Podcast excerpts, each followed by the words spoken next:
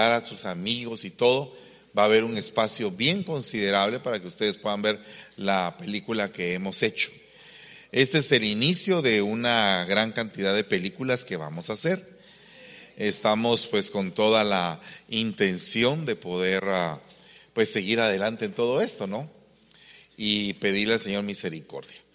Vamos a orar en el nombre de Jesús y le vamos a pedir al Señor que nos auxilie en esta noche para que podamos hablar eh, acerca de lo que de lo que tenemos que hablar. Amén.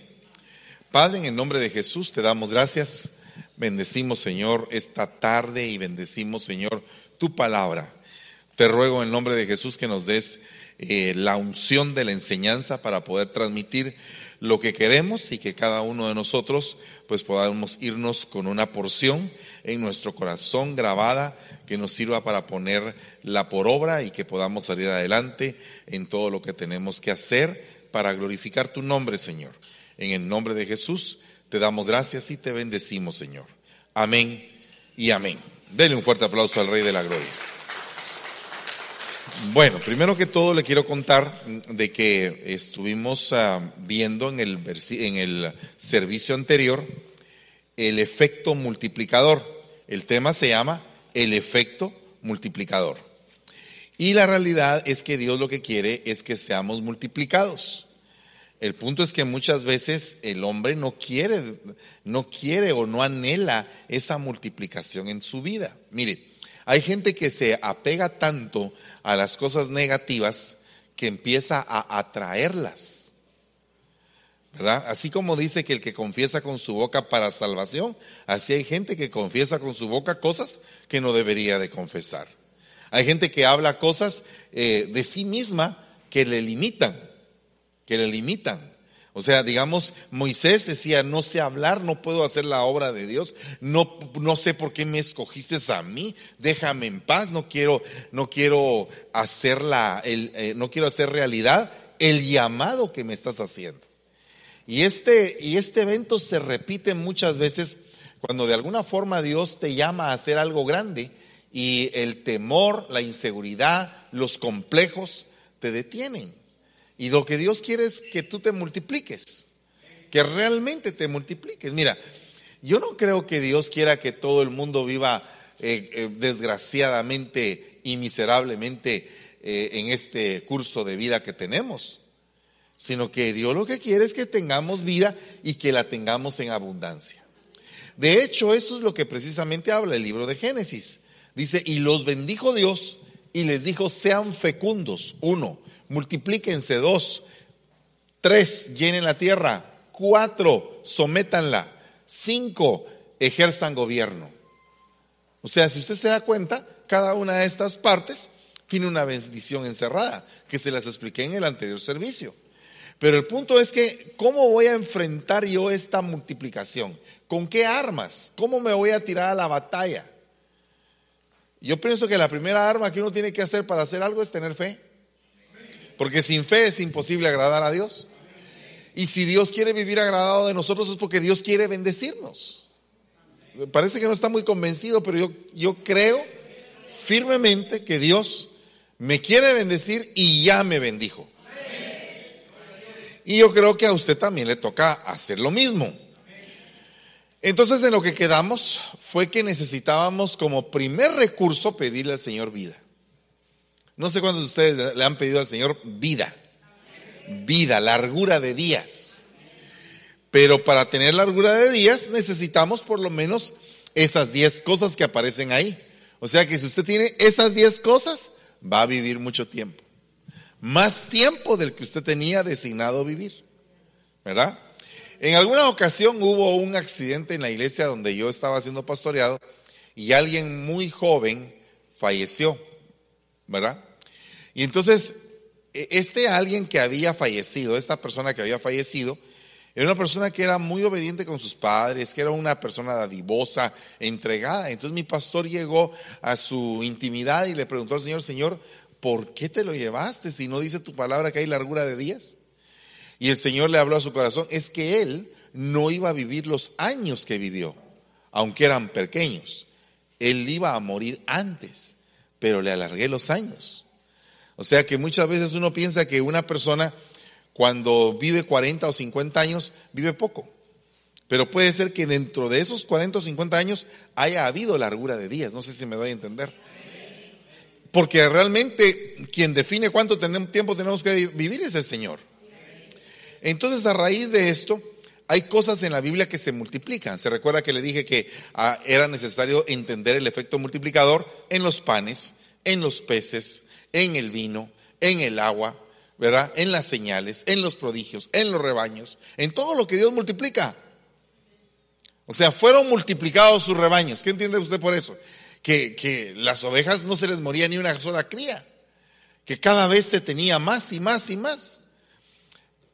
¿Qué es lo que yo quiero ministrarle en esta tarde? Es el efecto multiplicador si usted lo quiere agarrar. O sea, el efecto multiplicador significa que usted va a empezar a ir a buscar trabajo y de pronto va a tener que empezar a decir, no puedo. Estoy lleno. Ya no puedo más. Mire, ya me ocupé. Ya, eh, eh, sí, pero mire, yo lo espero. Hay gente que tiene ese efecto. Hay gente que está, eh, mire, no, no se preocupe, yo me espero, pero quiero que sea usted. Cuando ya te están empezando a decir así, es porque el efecto multiplicador del Señor llegó a tu vida. Cuando de pronto no ganas tanto, pero te sobra a final de mes, es porque hay un efecto multiplicador en tu vida. Porque ese efecto multiplicador entró a tu mente y te ha hecho un buen administrador. Entonces puedes gozarte de lo que recibes y lo puedes recibir bien. Entonces aquí, en esta, en esta situación, hay un levantamiento. Y ese levantamiento que pasa todo tipo de hombre que ha puesto su confianza en el Señor. Ese levantamiento de la misma miseria a la multiplicación de sus rebaños. ¿Qué significa eso? De la miseria a la abundancia. Y ahí fue donde me quedé. Yo quisiera en el nombre de Jesús que usted se recordara por algún momento de su vida cuando pasó miseria. Así, miseria. Que no tenía nada. Yo no sé si usted ha tenido esa experiencia, pero cuando uno llega a abrir la refrigeradora y no hay nada en la refrigeradora. Eso es un tiempo duro. Pero lo pasó, ¿no? Y ahora ya no es el mismo tiempo. Ya le cambió el tiempo, ¿no? ¿Y usted cree que si le cambió el tiempo de allá para acá, ¿no cree usted que le va a cambiar el tiempo de aquí para allá? Entonces, ¿cómo tendría que ser para allá? O sea, ¿cómo tendría que ser aquí? Si aquí usted estaba en la miseria, usted ya salió de la miseria y hasta aquí.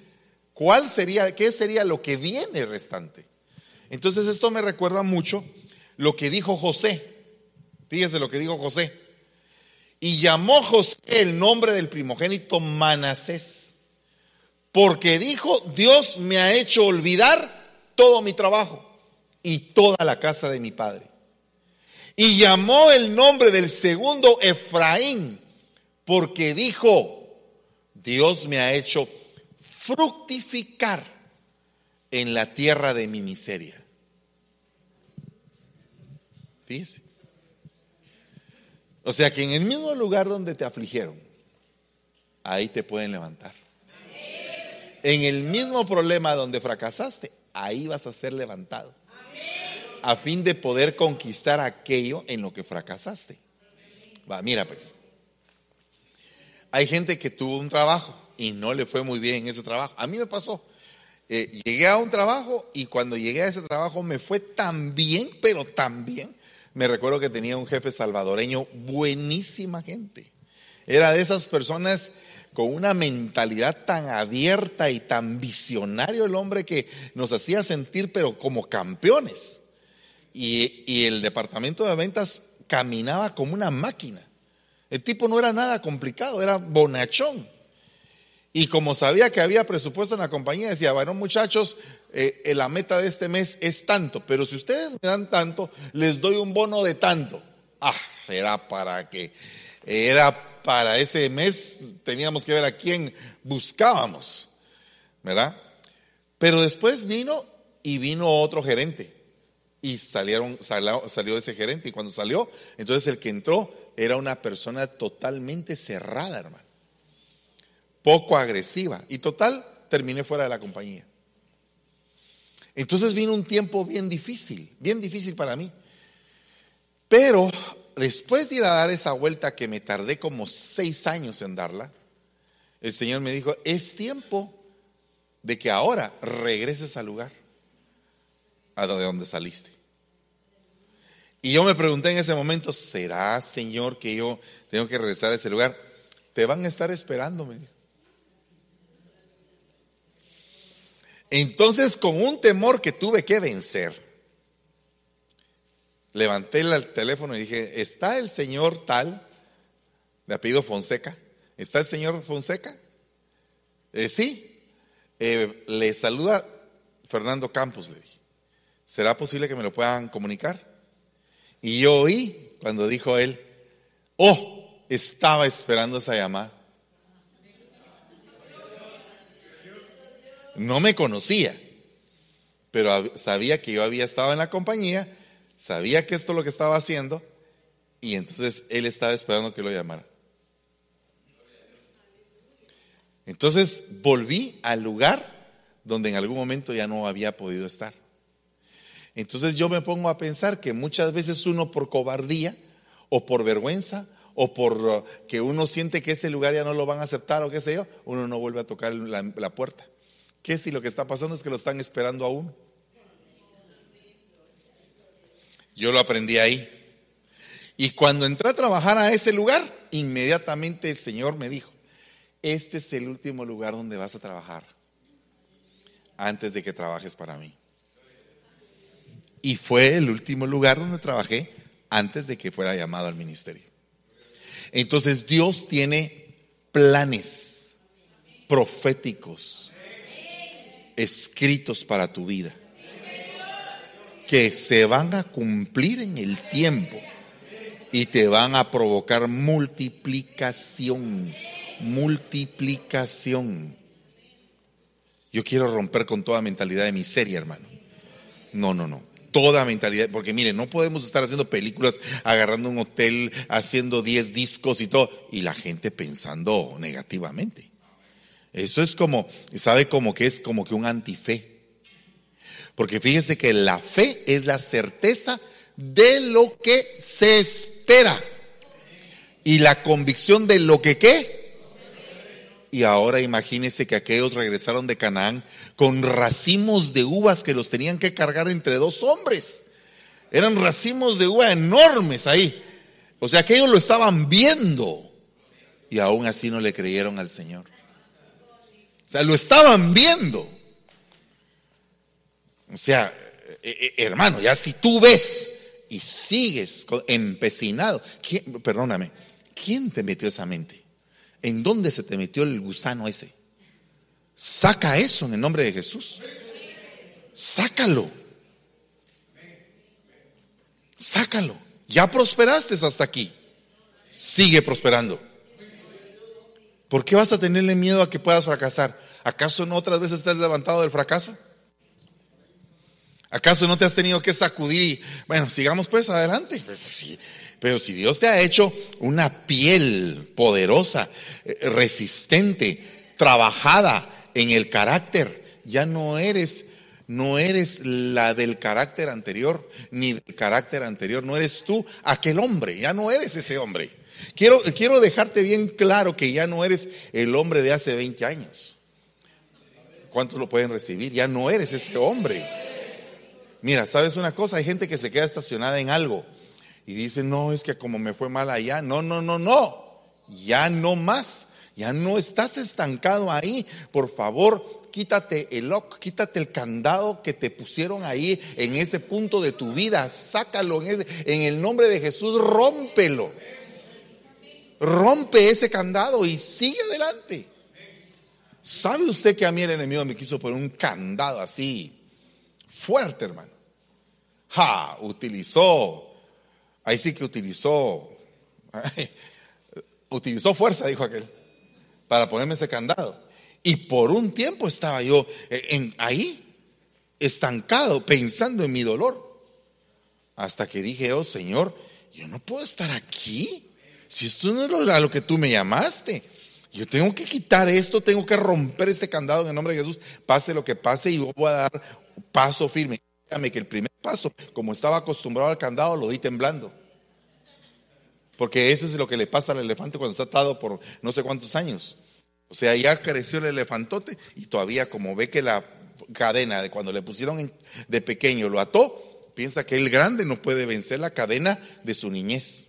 Entonces hay muchas personas que están como este elefante, que no pueden soltar la cadena de lo que pasó anteriormente y están encadenados a ese fracaso, están encadenados a ese dolor, están encadenados a esa frustración o a esa miseria. Y ya suelta esa bendita cadena. Perdón, corrijo, suelta esa maldita cadena. Amén.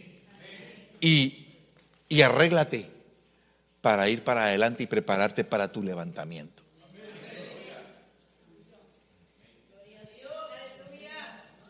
¿Tú puedes creer que Dios levanta al pobre?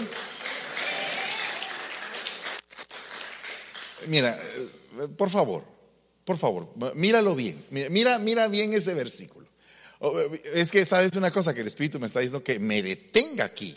Yo quiero continuar. Si el, el tema tiene 58 diapositivas, y no hay modo que pase de aquí. ¿Por qué será que no pasó de aquí? Por favor, mire, el versículo. Él levanta al pobre. ¿Quién es ese pobre? ¿Seré yo? ¿En qué, ¿En qué parte de mi vida está esa pobreza presente? ¿Será que tengo pobreza? Le voy a poner ejemplos de pobreza. Pobreza financiera es una. Pobreza sentimental. ¿Será que tengo pobreza espiritual? ¿Qué tipo de pobreza tengo? ¿Será que tengo pobreza en mi salud? ¿En dónde es donde yo voy a romper con esa pobreza? ¿Usted sabe que la soledad es una pobreza? ¿Es un tipo de pobreza? ¿Es, un, ¿Es una pobreza de relaciones cuando te quedaste solo y no tienes relaciones? ¿Sabe usted que la esterilidad, la falta de tener hijos es pobreza? ¿Sabe que no tener mujer o no tener marido, o sea, no tener eh, hombre o mujer de pareja es pobreza. Rompa con esa pobreza. ¿Verdad? Eh, claro, con las excepciones, ¿verdad? O sea, si tenés 20 años está bien, eh, no tienes edad todavía. ¿Ok? De una vez aclaro, vamos que no, él no, es pobre, es, al contrario, se está preparando para ser rica, pero no, es otra cosa. Pero, pero mire pues, el punto, oígame, oígame, no, no, no, mire, yo creo que nosotros tenemos que saber en dónde estamos, en dónde estamos paraditos, qué es, qué es nuestra forma de pensar. Y hay una forma de pensar limitante. Y esa forma de pensar está claramente bien definida en la Biblia. Entonces, yo me pongo a meditar en aquel que le estaba llamando el Señor y le está diciendo, vende todo lo que tienes y sígueme. Él se entristeció porque no pudo vender lo que tenía. ¿Qué tipo de mentalidad tenía ese hombre? Pobre. Aunque tenía mucho dinero, pero era pobre, porque no estaba accesando a una mayor bendición, se conformó con la que tenía. Tenía la bendición material, pero, pero le estaban llamando a un ministerio.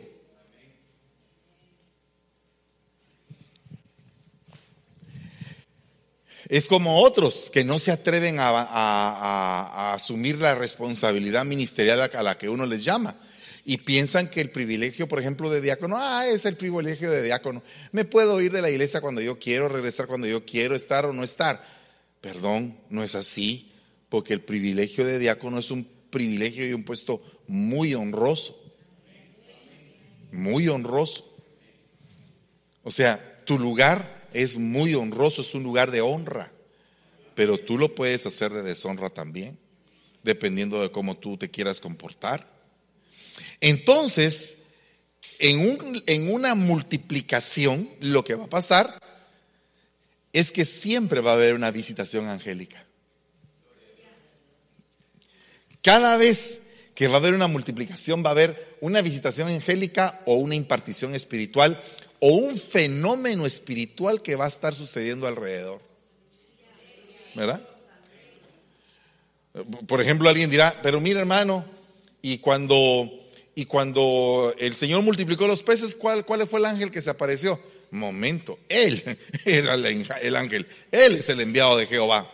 ¿Ok? Entonces, él es eh, la misma visitación. ¿Verdad? Usted se recuerda de aquel hombre que estaba cuadrapléjico en el estanque de Siloe y entonces viene y él esperando a que viniera un ángel, esperando a que viniera una visitación angélica para cambiar su condición. Y de pronto se presenta el enviado del Señor y le dice, levántate ya, deja de estar esperando, más vas a llegar a los 40 años esperando, levántate, levántate ya, levántate, levántate. Entonces, en este, en este pasaje que yo quiero ver si en el retiro puedo dedicarme a, desarrollar esto, si el Señor me lo pone y, y hay el tiempo para desarrollarlo profundamente, pero aquí hay un secreto. Porque la primera parte es donde está Génesis 16:10 y dice, el ángel del Señor añadió, multiplicaré de tal manera tu descendencia que no se podrá contar por su multitud. Vaya, fíjese que es tremendo porque a quien le está hablando es a la esclava de Sara, la mujer de Abraham, la cual había sido echada con todo y su hijo. Fíjese que Pablo dice que el hijo de la promesa es Isaac, pero el otro era el hijo de la esclavitud, el hijo de la esclava. Amén. Entonces alguien podría decir, ah, la pobre, el hijo de la esclava. Pobre la esclava. Me pregunto, ¿por qué la esclava no la dejaron morirse en el desierto? Si era la esclava. O sea que hasta para la esclava había una bendición. Esto significa que muchas personas padecen de la esclavitud. ¿Verdad? Eh, mire, una persona que se sienta a ver televisión ocho horas o nueve, todos los días, esa es esclava. Una persona que no puede dejar de fumar, esa es esclava.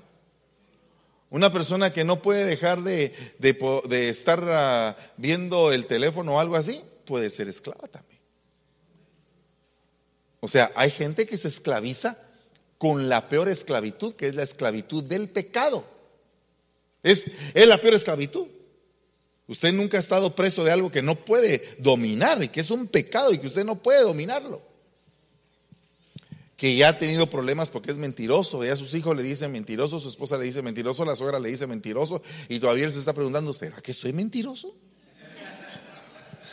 O sea, que el hombre está esclavo, está esclavo, está esclavo de la mentira, está esclavo de un pecado, no puede dejar de mentir.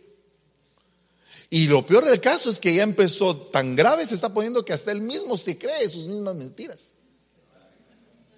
Y él, mismo dice, no, pero si así es, no, hombre, pero si mira, el cielo está claro. No, pero es que estaba oscuro. No, está claro. Y él, y él mismo se cree y dice, no, yo lo vi un poco oscuro. Ah, él se está mintiendo. O sea que tiene un problema serio de mentira. Está esclavo. Pues entonces fíjese todos los esclavos y de pronto estos esclavos son lanzados al desierto. Son lanzados al desierto. Haga de cuenta que el que estaba viendo su celular de día y de noche y no dormía fue lanzado a una prueba donde ya ni puede pagar el teléfono. Otro que tal vez no podía, eh, la, mm, eh, hermana que no podía dejar de ver la televisión, pues a cierta hora, ¡pum! Un cortocircuito y la televisión se le quema y no tiene dinero para comprar otra. Y está así como leona enjaulada esperando ver la novela y dice, ¿cómo hago para ver la novela? No sabe cómo poder ver la novela. Está esclava, está en un desierto, está en un desierto. ¿Verdad? Y de pronto aquel que tenía el problema de, qué sé yo, de cigarro o el de o el que tenía el problema de la mentira, lo encuentran en una mentira fatal y lo meten al bote. O tal vez ese día dijo la verdad, pero de todos modos el policía desconfió y lo metieron al bote porque ese día dijo la verdad. Bueno, entonces aquella está con el televisor roto, el otro no pudo pagar el teléfono y el otro está en el bote por mentiroso. Ok, está en el desierto. Están pasando un momento crítico. Y entonces empiezan a clamar, empiezan a llorar, ven su vida comprometida. Eso es lo que le estaba pasando a Agar. Era esclava, tenía un hijo, no tenía para comer, estaba a medio desierto y solo estaba esperando a que el hijo se muriera. Se apartó un poco y estaba así, apartándose para ver cómo dejaba al muchacho solo para que se muriera solo, cuando en eso se topa con un pozo. Y ahí en el pozo aparece el ángel de Jehová. Y el ángel de Jehová le dice, multiplicaré de tal manera tu descendencia que no se podrá contar la multitud. imagínense usted, está ahí en el momento crítico y entonces viene ella y le pone a ese pozo ver la Jai Roy, que significa el pozo del viviente que me ve. O sea, que se topa con el viviente. ¿Qué fue lo que vio ella y el viviente? ¿Cómo se vieron? ¿Qué se vieron ahí? ¿Qué fue lo que ella sintió? al choque de esa presencia. Y, no solamente eso, el impacto de una promesa. Como el que está en la cárcel y le dice, Señor, te voy a sacar de la cárcel mañana. Mañana. Tengo un caso allá en Guatemala de una persona que así pasó. Lo habían metido y ya tenía ocho años ahí adentro. Y de pronto llega alguien y le dice, mira, dice el Señor que mañana te van a sacar. Mañana, dice él. Mañana. Mañana te van a sacar. No, no puede ser. Sí, mañana. De esos profetas que dicen las cosas verdaderas, no, los deseos de la hermana Chonita ni nada de eso, no. De esos que se paran y te dicen, dice el Señor, y te hacen temblar. Pues él se quedó turbado toda la noche, pero le creyó a Dios. al día siguiente llega el carcelero y dice, pasa a la, alcaidía. Eh, eh, ¿cómo, es eso? Eh, sí, ya vino tu orden de libertad, ya puedes salir. Así. Imagínese usted eso. Ahora, esta mujer se estaba muriendo, el niño se estaba muriendo, todos estaban muriendo y de repente, pum, se encuentran con un ángel y el ángel le dice, no, si aquí estás empezando, aquí en el sitio donde tú crees que vas a morir, donde crees que vas a pasar, es la primera cosa que va a pasar de una serie de bendiciones que tienes declaradas sobre tu vida. Y una de ellas es multitud de gente saldrán de tu vientre. Bueno, entonces ella le puso ese nombre. Años después, Isaac llega a ese lugar. Fíjese que no llega Ismael, no llega el hijo de la esclava, sino que llega el hijo de la amada, llega el hijo de la promesa a ese lugar donde la esclava había sido habilitada. Y en ese lugar sucedió que después de la muerte de Abraham, Dios bendijo a su hijo Isaac y habitó Isaac junto al pozo del viviente que me ve. O sea que puso su tienda a la par de ese pozo. Pero ¿por qué puso su, tienda a la par de ese pozo? Porque ahí se conoció con Rebeca, su esposa. Entonces Rebeca representa a la novia de Cristo, que se casa con él. Entonces para mí esas dos mujeres representan una.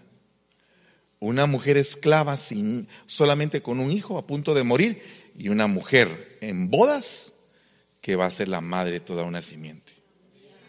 Entonces para mí ese pozo significa los dos estados del cristiano. O sea, significa tu estado de miseria y tu estado de abundancia. Por un tiempo te aborrecí, pero ahora con todo te recogeré. ¿Me entiendes? Eso es el fenómeno que se llama Jetsibá. Jetsibá. Por un tiempo estabas aborrecida, nadie te quería. Ahora no cambió tu situación de una miseria a una abundancia. ¿Qué tuvo que haber en medio? Multiplicación. Amén. Multiplicación. Aleluya. Bueno, entonces tomando en cuenta eso, para que haya multiplicación tiene que haber visitación. Después dice, pero los hijos de Israel fueron fecundos y aumentaron mucho y llegaron a ser poderosos. A la diga, diga conmigo poder. ¿Cuántos? Mire, ¿se recuerda aquel, aquella canción que dice poder, poder, poder yo necesito para poder vencer las fuerzas del maligno? ¿Verdad? Ese mismo poder lo necesitas tú, ese mismo poder lo necesito yo. Vamos, vamos a que baje el poder. Vení, cantarlo aquí a capela. Así, ahí, ahí, paradita, dirigimos, dirigiste al pueblo ahí en el nombre de Jesús. Como dicen aquí, pónganse bien. Vamos orando hasta que baje el poder. Oh, gloria a Dios, oh, gloria a Dios. Vamos orando hasta que baje el poder. Poder, poder, poder yo necesito para poder vencer las huestes del maligno. Ese mismo poder lo necesitas tú, ese mismo poder lo necesito yo. Vamos orando hasta que baje el poder. Vamos orando hasta que baje el poder. Oh, gloria a Dios. Oh, gloria a Dios. Vamos orando hasta que baje el poder. Aleluya. Esas son las elecciones del pastor. Mire, cuando estaba, iba en el avión hace unos meses atrás y eh, esa canción de eh, La maldición será cambiada en bendición, ¿la oyeron, verdad? ese, ese canto, el Señor me lo, me lo entregó arriba, allá volando y estaba llorando. Yo dije, ¿cómo es posible que tú puedes cambiar una maldición? en bendición. No, pero lo profundo que es eso. Que alguien te haya maldecido te haya dicho, no te vas a levantar. ¿Será que se puede poner ese, ese canto o no se puede ya poner? El la maldición en bendición. ¿Se puede o no se puede? Ya no se puede. Ah, no, no se puede. Sí, pues no se puede, es cierto. Eso será para el retiro. Sí, no se puede. Sí, es cierto. Gracias, Juanca. Pero llegaron a ser poderosos los hijos de Dios. ¡Hala, qué tremendo! En gran manera, poderosos. Los hijos de Israel llegaron a ser poderosos en gran manera. Y yo me pongo a pensar, ¿por qué nosotros como hijos de Dios no podemos llegar a ser poderosos? Pues si hay una promesa para Israel y nosotros somos, tenemos un pacto más grande que el de Israel. De verdad. Pero ¿sabe qué es lo que pasa? Que los israelitas se esfuerzan pero se esfuerzan inteligentemente. Nosotros muchas veces nos esforzamos y ponemos toda nuestra energía en lo que al final nos va a producir solo unas cuantas gotitas. Le voy a poner un ejemplo. Hay un chavo que viene, por ejemplo, de allá de mi país. Entonces ese chavo sabe muchas cosas de construcción, pero no saca su licencia. Pero sabe más que el que tiene la licencia. Pero por no sacar la licencia. Entonces está siendo pagado como que fuera una persona que no sabe mucho. Por no asumir ese, ese reto de decir, me voy a plantar y voy a hacer esto. Entonces, tenemos que tener ese poder. Es que mire, no solamente es de gritarlo, de tenemos poder, no, no, no, poder, de verdad poder, para hacer cosas. Y los hijos de Israel, fíjese bien lo que dice esta, esta versión, que es del mismo versículo, solo que en otra versión, fueron aumentados. Aquí ya no dice, se multiplicaron y fueron aumentados y fortalecidos en extremo. Y se llenó la tierra de ellos. Un, pueblo lleno de poder, lleno de trabajo, lleno de riqueza, porque mire, los, judíos son temibles a nivel mundial, hermano cortan diamantes, son número uno en, ah, tecnología después de Estados Unidos y de China. Eh, son eh, un país muy pequeño, 22 eh, economía mundial, a pesar de ser una cosita. O sea, número 22 en la economía mundial en un país del tamaño de El Salvador. O sea, o sea, son gente que se esfuerza, pero se esfuerza inteligentemente. Entonces, ¿por qué nosotros no nos esforzamos inteligentemente? Esta palabra poderoso, diga conmigo poderoso, significa una persona que tiene la capacidad de atar fuertemente, atar fuertemente. ¿Qué es lo que usted ataría? A mi marido, no, no, no, no, hermano. ¿Qué es lo que usted ataría? A mi suegra, tampoco. No, no, no. ¿Qué es lo que usted ataría? A mi mujer, tampoco. Al perro, tampoco, aunque a veces es necesario atarlos. Pero el punto es, ata las cosas que te van a funcionar. Lo que ates en el cielo será atado en la tierra. O sea, tenemos la autoridad de atar o de desatar. Mm, siempre estamos desatando. Te desato en el nombre de Jesús. Pero yo veo que muy poco estamos acostumbrados a atar. Estamos más acostumbrados a desatar que atar. Pero ¿qué necesitas atarte? Pues primero los zapatos porque no te vayas a caer de, cara. Pero, pero el punto es que hay cosas que cuando tú las atas, te traen bendición. ¿Verdad? ¿Mm? Entonces, ¿qué es lo que tendrías que atar ahorita? ¿Mm? Deberíamos de aprender a atar nuestras bendiciones, ¿no? Señor, si me está yendo bien en esto, ato esto a mi vida para que esto esté bien. Y cuando ya no funcione, pum, lo desato. Ya estuvo. ¿Verdad? Ahora, oiga otra cosa. También esta palabra poderoso significa cerrar, cerrar, poderoso o numeroso. Pero mire lo que significa triturar los huesos. Imagínese usted qué poder es triturar los huesos. O sea, es ser fuerte, ¿verdad? Está diciendo algo fuerte, verdaderamente fuerte. También significa valentía, significa multiplicación. Entonces, yo deseo con todo mi corazón que esta iglesia se multiplique en el poder, que empecemos a hacer cosas extraordinarias. Alguien dice, hermano, pues ya están haciendo un montón de cosas. Sí, pero esas no son nada. Eh, ya eso ya pasó. Ya, la otra semana ya va a ser pasado. ¿Verdad? ¿O no? Ya la siguiente semana, el lunes, ya tenemos que estar pensando, ¿y ahora qué vamos a hacer? ¿Verdad? ¿O no? ¿Verdad? ¿Cómo van a ser las giras? ¿Cómo vamos a ir? ¿Qué, vamos a tener que utilizar? ¿Cuántas iglesias vamos a administrar? ¿Cómo vamos a, a, enseñar lo que Dios nos ha entregado? ¿Cómo lo vamos a compartir? O sea, es, son cosas que tenemos que hacer. ¿Y quién se va a quedar aquí? Ah, pues si no tengo yo quien se quede, ustedes tuvieron la culpa. Pues sí, hay que preparar ya todo el chiricero que hay. Y yo a veces le pregunto, ¿y tú? ¿Tú te ves como con cara de guitarrista? Le digo yo. Y se me cambian así los Yo, sí tú. Yo te veo así que estás tocando así todo. ¿Será usted? Claro. No hay que dudar. Nunca hay que dudar de lo que Dios puede hacer en nosotros. Nunca. Nunca hay que dudar. ¿Sabe usted que a mí me frustraron como músico? Cuando tenía eh, nueve años, mi mamá vio que tenía un talento musical. Y entonces me dijo, ¿sabes qué? Te voy a mandar al Conservatorio Nacional de Música.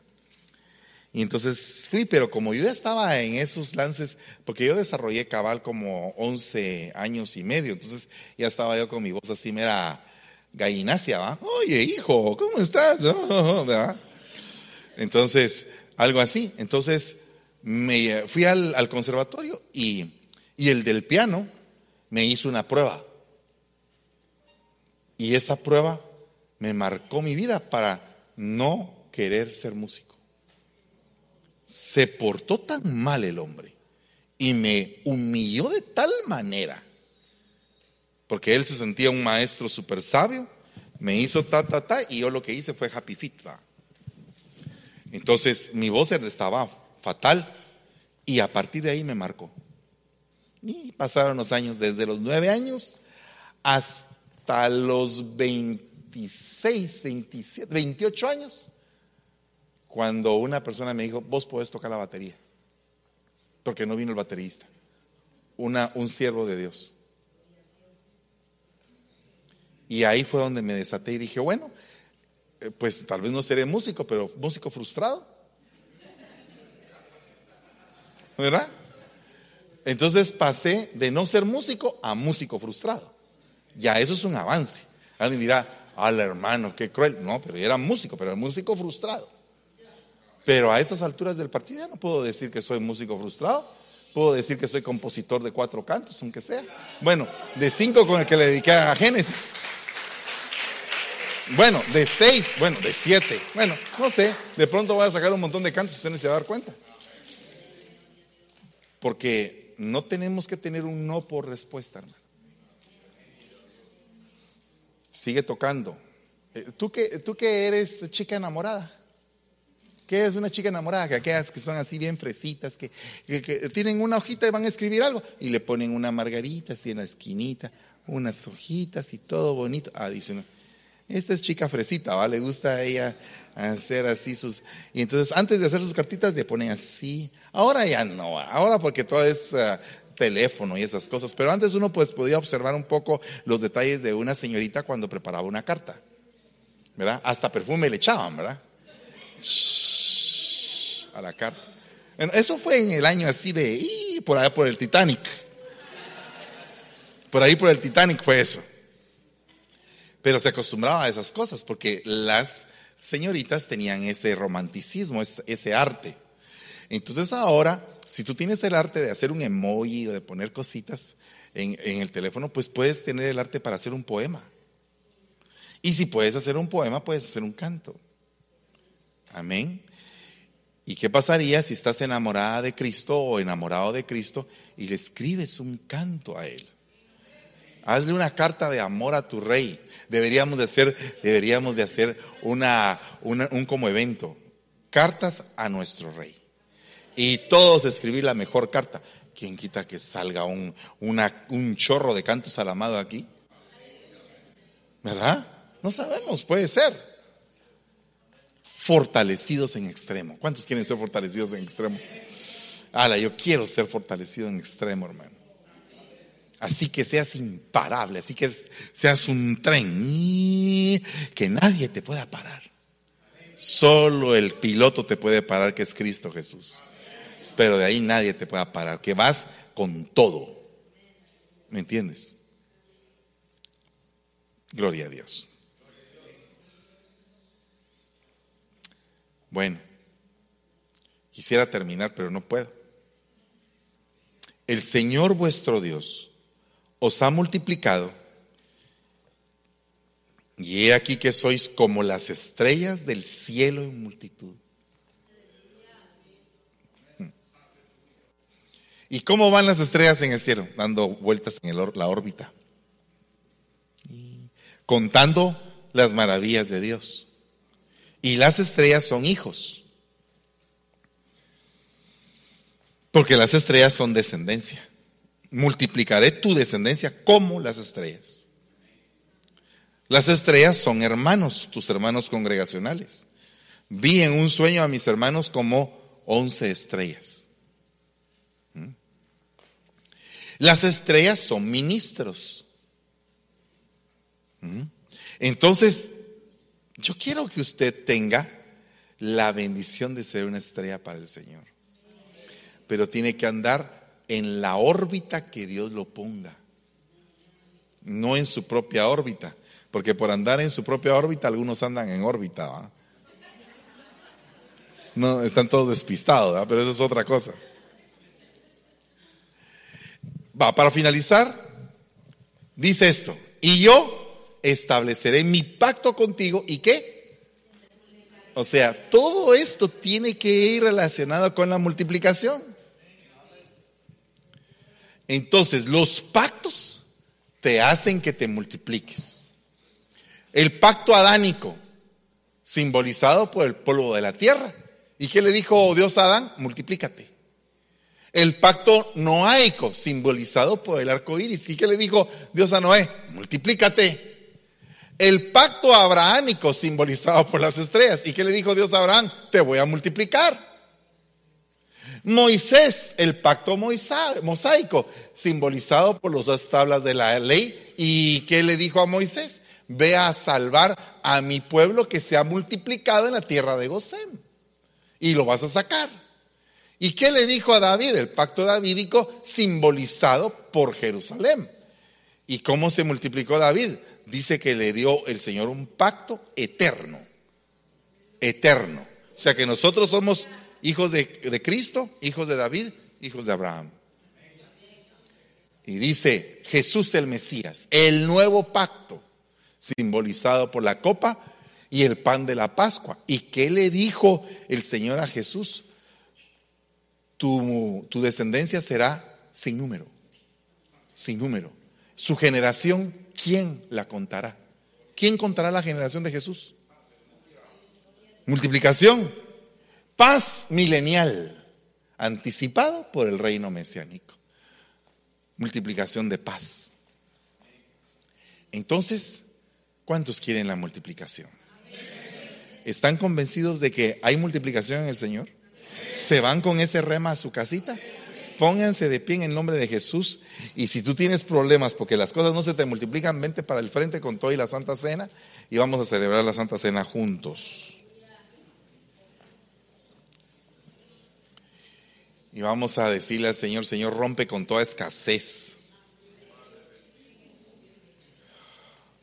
Quiero hacerme fructífero.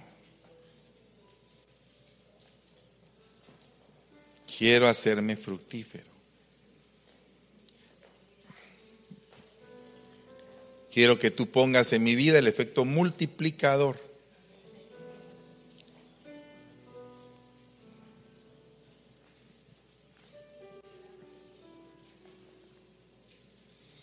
El efecto multiplicador.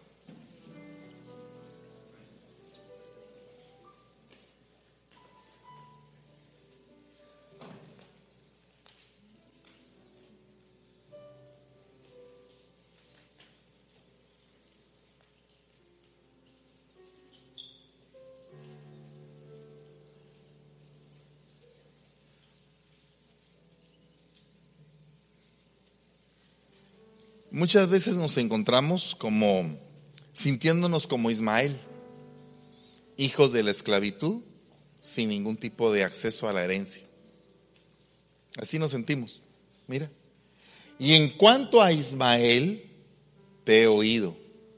Y he aquí, yo lo bendeciré y lo haré fecundo y lo multiplicaré en gran manera. Engendrará a doce príncipes y haré de él una gran nación. Yo puse esto como la clave de la multiplicación es la esperanza. ¿Ok? La esperanza de lo que Dios está diciendo. Pero ¿será que nosotros estamos oyendo este mensaje? ¿Realmente lo estamos oyendo? ¿Realmente lo estamos haciendo propiedad nuestra? Estamos diciendo, esto me pertenece a mí. Pero si, si al hijo de la esclavitud tú le dices esto, ¿No me lo vas a dar a mí que soy el hijo de la promesa? ¿No seré yo multiplicado en gran manera si al, de la esclavitud le diste esto?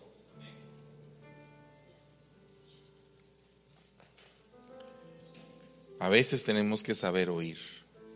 Señor, bendice los oídos de este precioso pueblo, Padre, y los míos también, para que sean destapados y puedan escuchar tu palabra y tus promesas para que podamos levantarnos y sentir, sentir, Señor, tu presencia en nuestra vida. Te ruego en el nombre de Jesús que calmes la tempestad que algunos están pasando. Y permite, Padre, que después de la tempestad venga la multiplicación de los peces sobre su vida. En el nombre de Jesús. El mismo Señor, tomando el pan, dijo, esto es mi cuerpo, que será entregado por ustedes para el perdón de los pecados. Hagan esto en memoria mía, dice el Señor. Comamos del pan, hermano.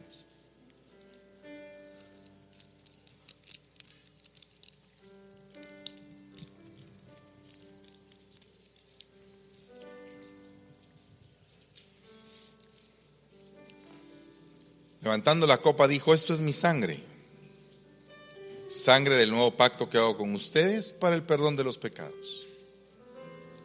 Tomemos de la copa, por favor.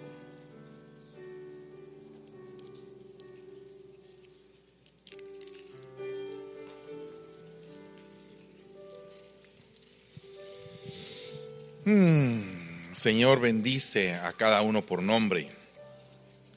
Mándalo con paz, con bendición, con una multiplicación extraordinaria en sus vidas.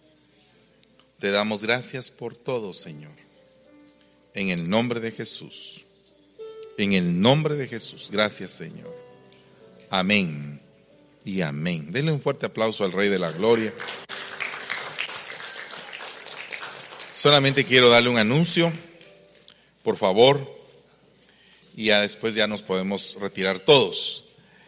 Eh, como usted sabe, este sábado a las 6 de la tarde vamos a estar presentando la película. Yo le quiero por favor suplicar que invite a todos los que pueda, porque va a ser un evento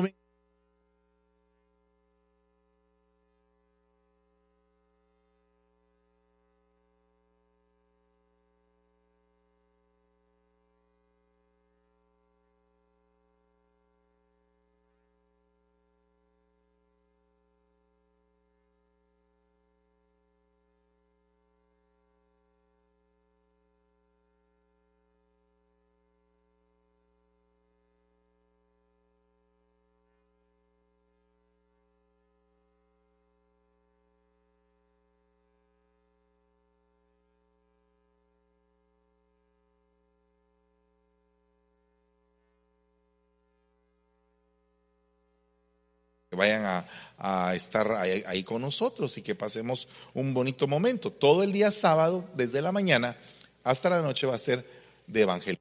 Todo el día sábado. El día viernes va a haber enseñanza, va a estar nuestro apóstol inaugurando el, evento. El día domingo en la mañana se casa mi, eh, hija, o sea, eh, es la bendición de mi hija porque ella se casó ayer, anteayer. Y, em, y bueno, vamos a terminar el domingo en la noche. Vamos a estar, el apóstol todavía va a estar el domingo en la tarde, dando dos temas fuertes. Y yo también. Entonces yo creo que va a ser una bendición muy hermosa. El retiro empieza el jueves con los pastores y, y va a estar abierto al público. Va a ser para los pastores, pero va a estar abierto a todo el que quiera llegar desde el jueves a las 10 de la mañana. ¿Verdad? Eh, nos hacen falta todavía 30 habitaciones que llenar. De todos modos las vamos a tener que pagar porque eso fue el paquete. Pero no me gustaría que nos quedáramos sin ir. Entonces, apúntese para poder agarrar la habitación y poder ah, ayudar para que estén todas las habitaciones que nos pidieron. Amén. Y que no haya necesidad de nosotros desembolsar el dinero de esas habitaciones, sino que al contrario, pues que se pueda cubrir todo el evento bien. Amén. Así que que Dios me los bendiga y voy a dejar un tiempecito a Jorgito. Que Dios les bendiga.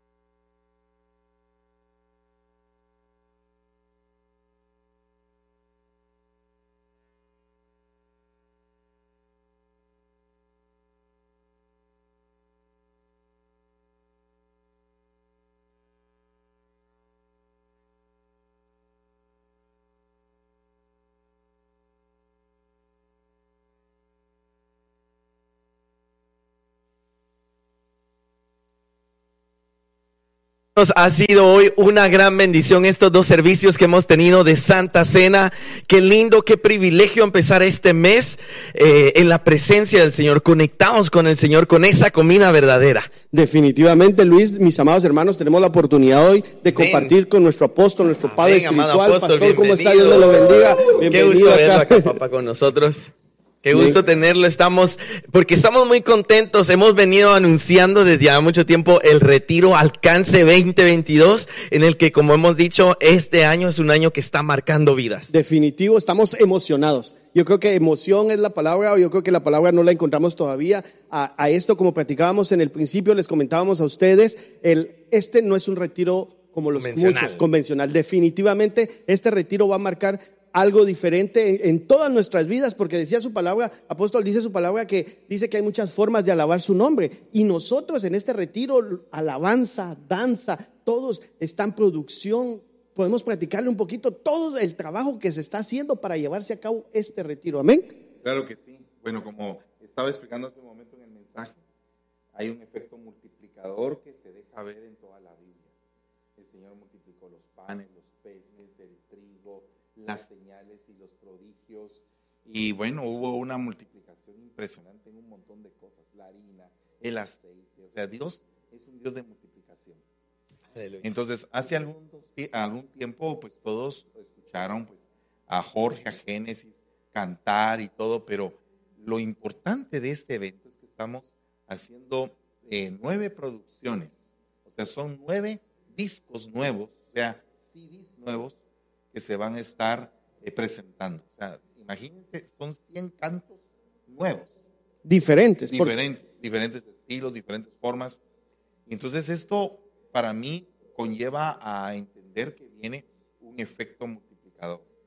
En este año de seguro ya Genesis está preparándose para lanzar su disco dentro de unos meses, eh, pero ahorita lo que, lo que estamos viendo es el renacer, el o, el efecto multiplicador en todas las congregaciones que ahora estamos cubriendo.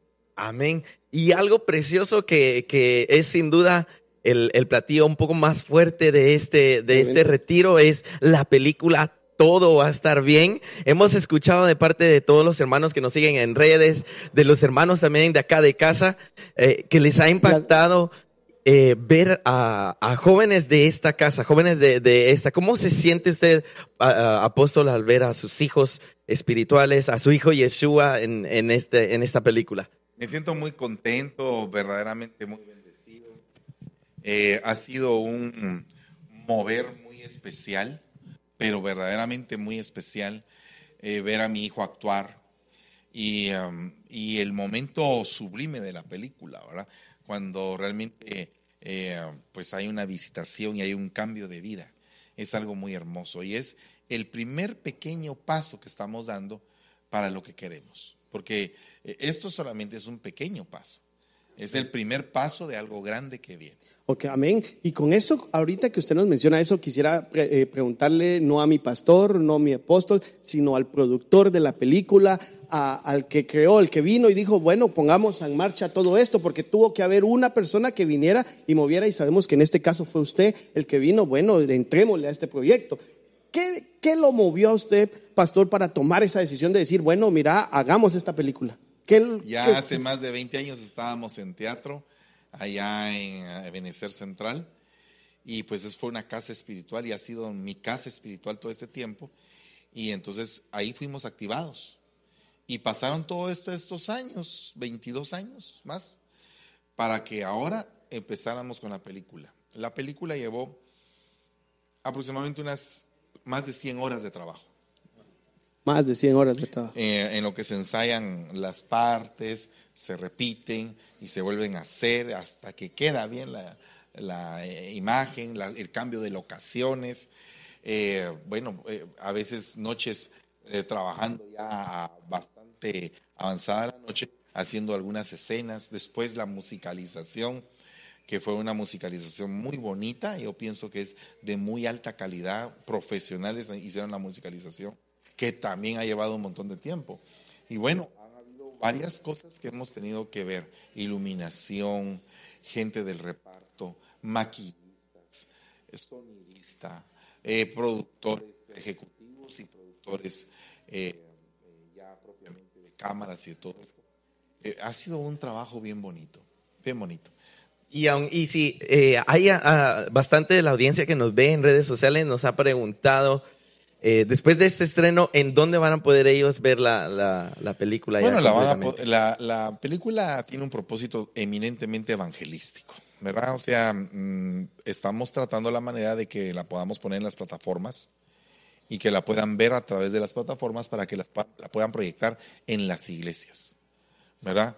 Eh, ¿Qué es lo que esperamos? Que tal vez de pronto más adelante pues pueda haber alguien que con un corazón dadivoso pueda mandar alguna ofrenda o algo, pero en el YouTube va a estar básicamente gratis. Una pregunta más que nos hacían los hermanos y, y queremos saber si, si la puede responder y si no la dejamos ahí pendiente, pero es, ¿será que lo vamos a ver por ahí, a- por ahí en alguna parte de la película, apóstol, o, o solo será que quedará en eso?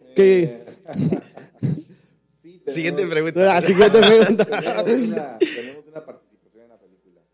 Salió muy bonito el pedazo. y- bueno, yo espero en Dios de que sea algo maravilloso.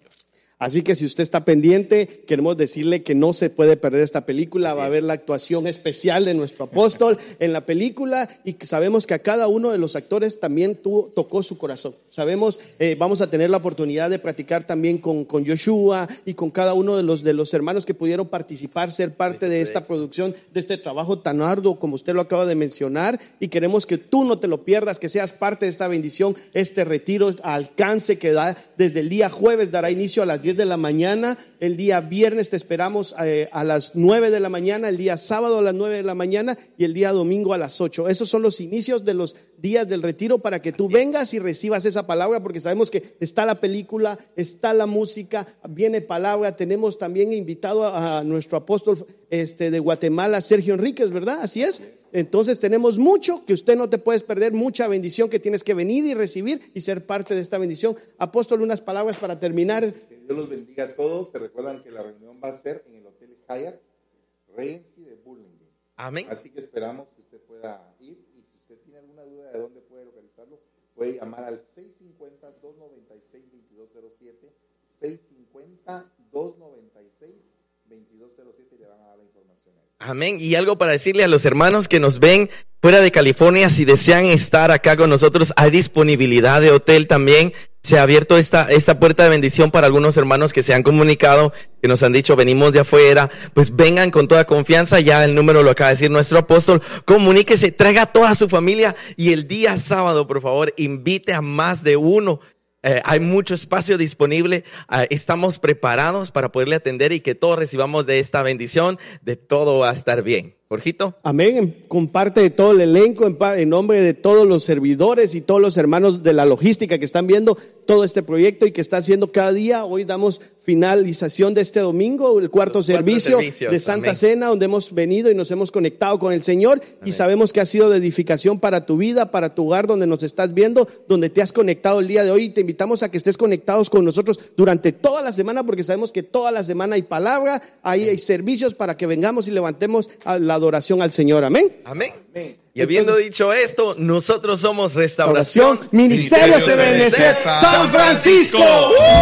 Una palabra que restaure y alimente mi interior, que me muestre el camino a tu corazón, sanándome en Ebenecer.